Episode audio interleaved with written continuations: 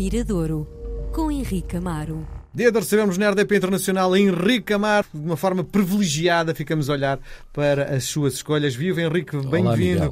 Deixa-me, antes de entrarmos nas tuas escolhas, é que estamos uh, já a chegar uh, ao fim do mês de maio e começam a aparecer os festivais de verão que este ano finalmente vão ter o seu expoente, porque já não há pandemia, já não há restrições, já não há nada. Provavelmente vai ser o ano zero depois da pandemia. Sim, pode-se considerar isso, mas já o ano passado, quer o Nós Alive, quer o Primavera, quer o Vodafone Paredes de Cor, é, já estava, já foi mas este eu acho Sim. que é assim, o primeiro da nova era. Sim. Eu, eu acho que. Tentei comprar bilhetes, não para um festival, mas para um artista que eu acho muita piada. Acho absurdo pedirem 80 euros para assistir a um concerto num sítio ainda por cima horrível, que é ali em Algés. Eu, o sítio pode ser muito confortável, ter uma, ter uma vista bonita sobre o Tejo, mas eu não acho que seja confortável e acho um absurdo pedir 80 euros para um concerto. Também, eu acho que também temos que avaliar uma coisa. Para teres conforto, conforto, nada como ver, nada como ir a um coliseu, seja no Porto ou em Lisboa, ou ir a um Teatro Gil Vicente em Coimbra, ou, ou ir à Culturgesta em Lisboa. Portanto, temos que ver que quando vamos para um festival a ideia de conforto, eu prezo mais quase a segurança, não é? Aquela, uhum. E pronto, se não tiver vento melhor, se não tiver pó no ar melhor. Mas também temos que, não vamos para o relevado do Estádio do Dragão, do Estádio de Alvalade, não é? Que temos sempre que dimensionar as coisas. É, é, os 80 euros são, enfim, custam, não é? Custam a dar, mas isso é um dos grandes dramas até que se coloca nas produções de, de hoje em dia. Isso, mas tu vais ver apenas um artista, não é? é? Porque há muitas, há uma série de despesas que são inerentes à construção de um espetáculo. Quando falas de um espetáculo, tudo bem, pagar 80 euros para ver o Bob Dylan numa sala como o Campo Pequeno ou no Coliseu, mas é o Bob Dylan, não é? Depois, quando, quando se fala num espetáculo para 50 ou 60 mil pessoas, tens que pensar sim, que é um. O weekend, é um... eu estou a falar do weekend, sim. acho que é um absurdo, 80 euros, com a possibilidade de não conseguir ver, de não conseguir ouvir. De... Não, ver e ouvir vais ver. Não vais ver e ouvir como se estivesses no campo pequeno sim. ou numa sala ou num coliseu, não é? Isso é um, é um facto. Mas pronto, são produções muito grandes. Nós não fazemos ideia. Muitas vezes ouvimos assim alguns relatos de, de grupos que fazem turnés mundiais e há relatos que um dia deste alguém falava nisso. Tipo, uma banda como, não sei, YouTube, não sei qual foi o exemplo que deram. Tipo, se fazem uma turnê de um ano e meio, uma turnê mundial ou de dois anos, a primeira parte é para pagar. A primeira parte da turnê é para pagar a produção inteira. Que imagina, são pequenas cidades que são montadas Sim. no mundo inteiro, não é? Sim. Andar a saltar. Então, se calhar é preferível não ter essa exuberância, não é? E dar, no fundo, aquilo que certo, queremos, que é a música, não é? Pois, mas depois também para 40 mil pessoas, quer dizer, não há espetáculo já. Olha, faz-me lembrar um bocadinho aquela coisa do Salvador Sobral, não é? Quer dizer, fireworks, tem que haver fogotório, tem que haver. Porque isso também isso é que faz parte, é a mesma coisa do, no cinema. É possível fazer filmes com um milhão de euros? É, mas não consegues fazer um 077 com, com isso, não é? Portanto, esse lado vais ficar a perder. Portanto, se queres ver uma coisa e não é o weekend que te vai dar isso, não é? Se queres ver uma coisa despida, ah, vais a um clube ver, não é? Não, não, agora, essas grandes produções, é óbvio que alguém tem que, que as pagar e quem, quem tem que pagar é, é, é, o, é, é o, consumidor. É o consumidor, é o espectador, claro. O que é que nos traz hoje? Olha, hoje trago os Octapus, um bocadinho, pronto, já está aí esse, o, a primavera e um bocadinho de calor, aqui uma eletrónica, mas uma eletrónica bem feita. Os Octapus é um grupo fundado por dois irmãos, o Léo e o Bruno a eletrónica sempre esteve presente no grupo e aqui é interessante reparar como eles têm, no fundo, tentado personalizar a música que fazem, embora partam de uma matriz, diria, universal. Eu acho que eles querem cada vez mais se aproximar àquele conceito que tu falas aqui sempre no início das nossas conversas, numa ideia de uma lusofonia seja através das vozes, seja através das da sonoridade, da sonoridade que, que escolhem e, e, têm feito isso ao longo dos tempos. Há uns anos gravaram um EP onde iam buscar muito as suas referências e as referências da, da vida particular dos dois, com os pais em África, e fizeram um EP onde esse lado africano estava presente no Baluba. Depois, em 2006, começaram a aproximar-se e a afirmar essa hum, ideia de lusofonia.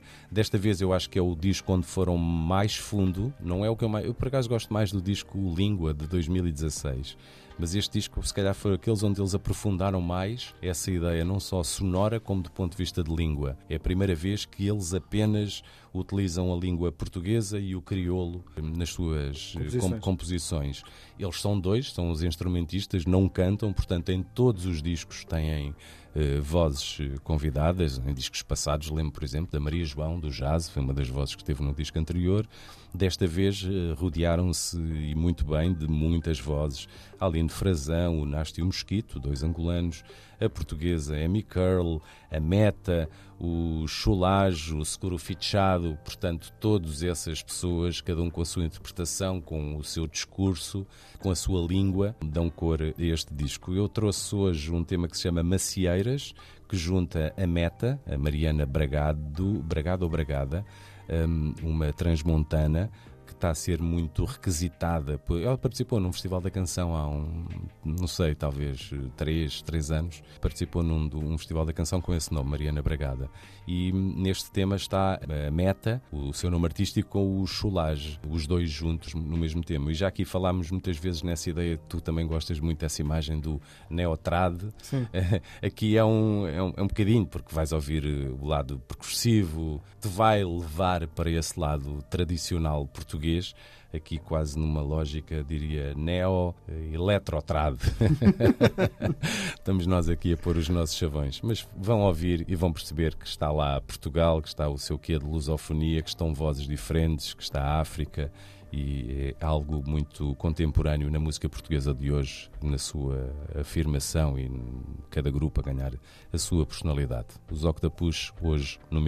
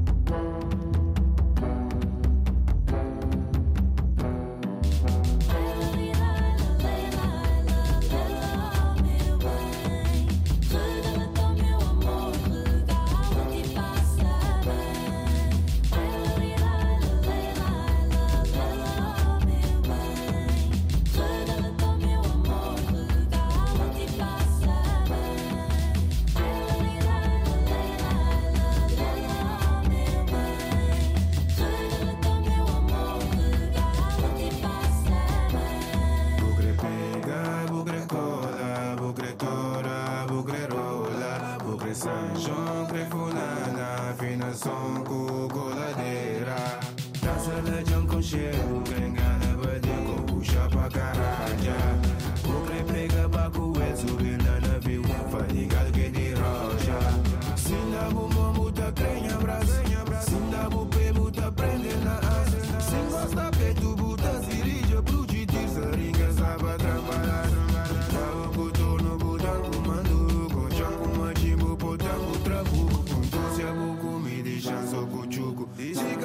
chica, t'as e tout.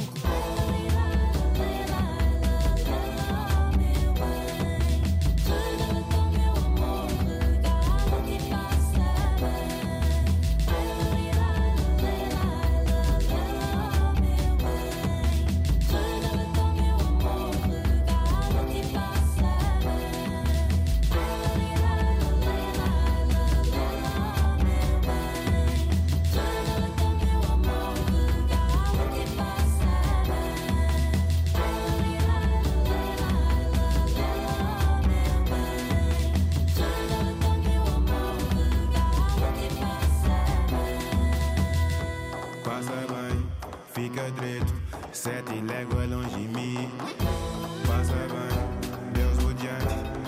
creo, pero